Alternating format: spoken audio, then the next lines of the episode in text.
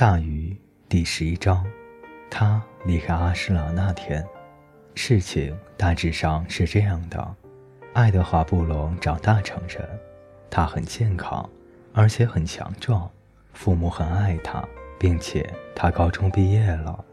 他与伙伴们奔跑在阿什兰的青葱的田野里，享尽美味佳肴，过着梦境一般的生活。直到一天早上，他醒来时，从心底明白，他必须离开。他将这个决定告诉了父亲和母亲，他们没有阻拦他，但是他们带着不祥的预感交换了眼色，因为他们知道只有一条路能离开阿什兰，而这条路意味着爱德华必须经过一个无名之地。那些注定离开阿什兰的人都可以毫发无损地通过。但是那些不该离开的人，就要永远的留在那里，再也无法前进，也无法后退。于是他们向他道别，心想着可能再也见不到他了，而他也是这么想的。他离开的那天早上，天气很晴朗，但是在去那个无名之地的路上，天却阴沉了下来，浓雾包围着他。不久，他就来到一个看上去很像阿什兰的地方，但是某些重要的地方不大一样。在主街上有银行、科尔的药店、基督教书店、塔伯特医院店、普里科特珠宝名表店、好时咖啡馆、桌球馆、电影院、一块空地、五金店，还有杂货铺。货架上商品的年龄比他还要大。有些商店在阿什兰的主街上也有，但是在这里，他们是空荡荡、阴森森的，橱窗都碎了。店主从空旷的门廊里呆滞地望过来，但是他们看到我父亲时都会微笑，他们微笑并且挥手。一个顾客，他们这么想。主街上还有一家妓院，就在转角处，但是和城里的妓院不一样，它只不过是栋住了妓女的房子。他晃悠进镇子的时候，人们都奔跑过来迎接他，而且他们都盯着他那英俊的双手。哎，你离开？他们问他，离开阿诗兰？他们是一帮怪人。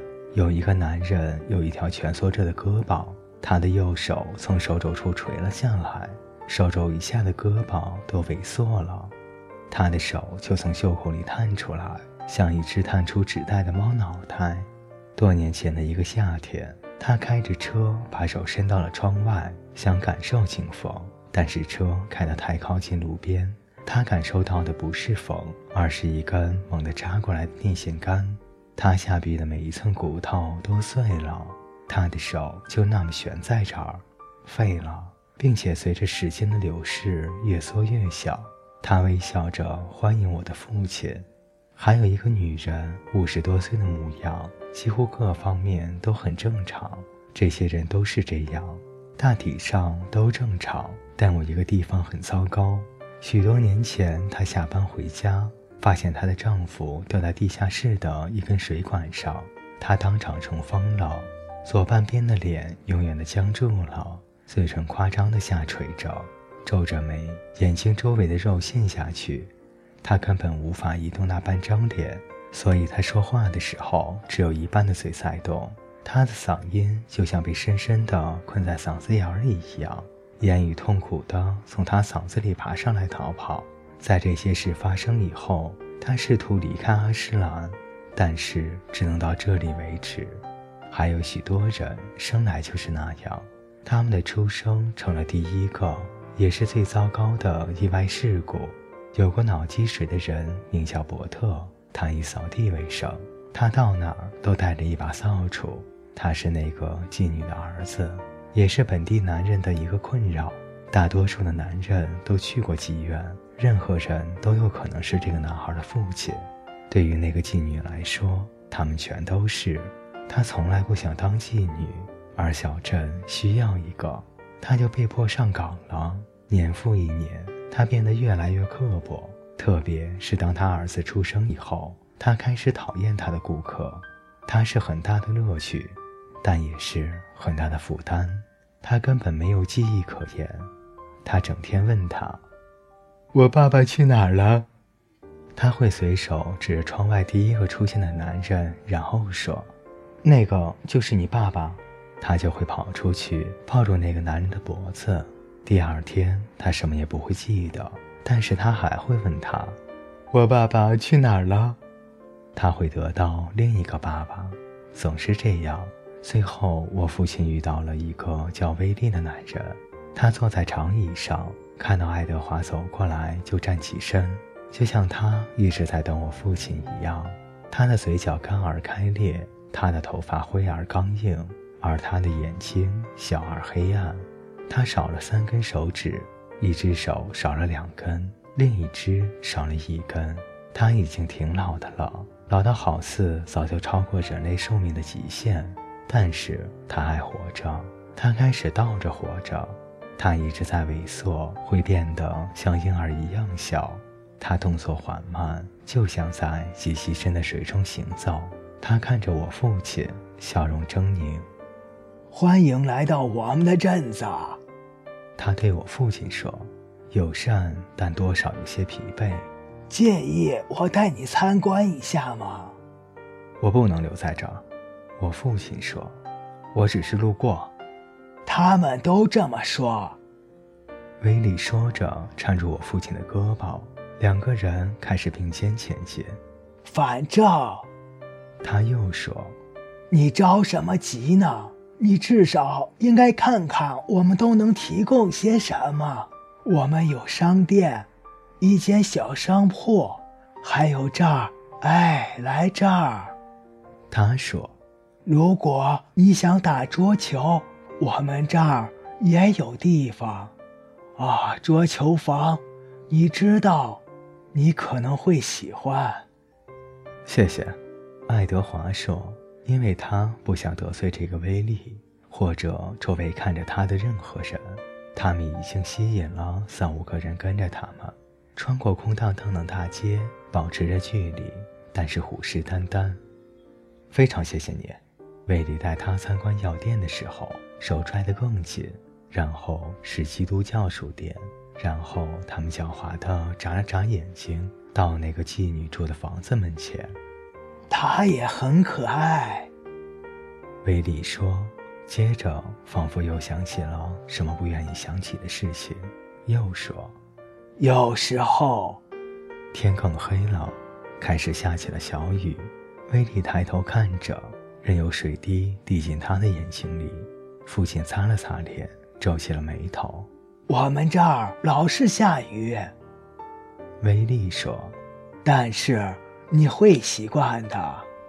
这儿所有的东西都有些嗯潮湿，我父亲说。威利狠狠地看了他一眼。你会习惯的，他说。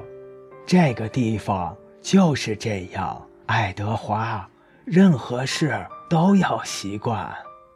这不是我想要的，他说：“这个你也得习惯。”他们在沉默中穿过脚下聚集的雾气，穿过倾打在肩头和肩膀的雨水，穿过这个古怪的小镇黄昏一样的早晨。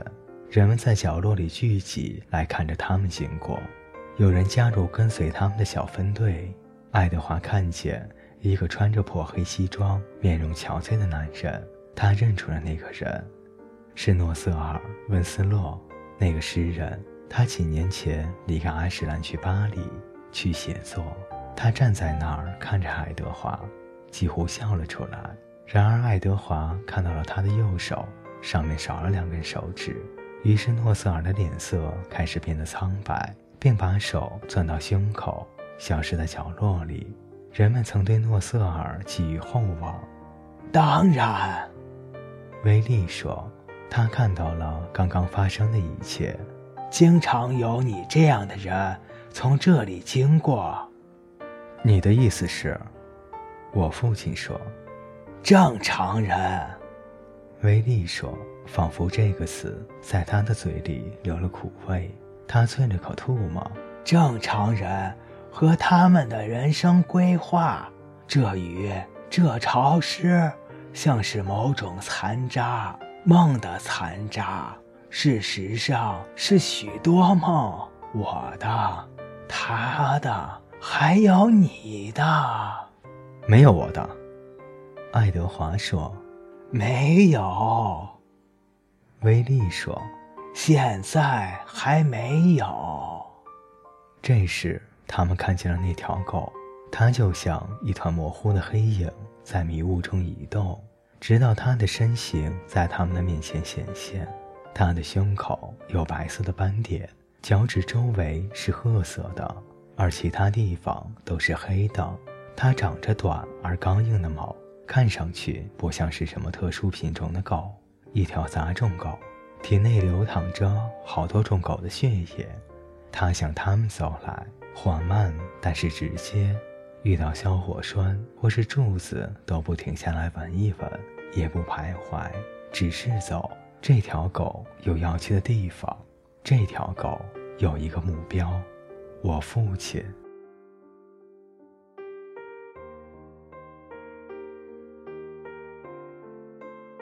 各位听众朋友，感谢您的陪伴，我们下集再见。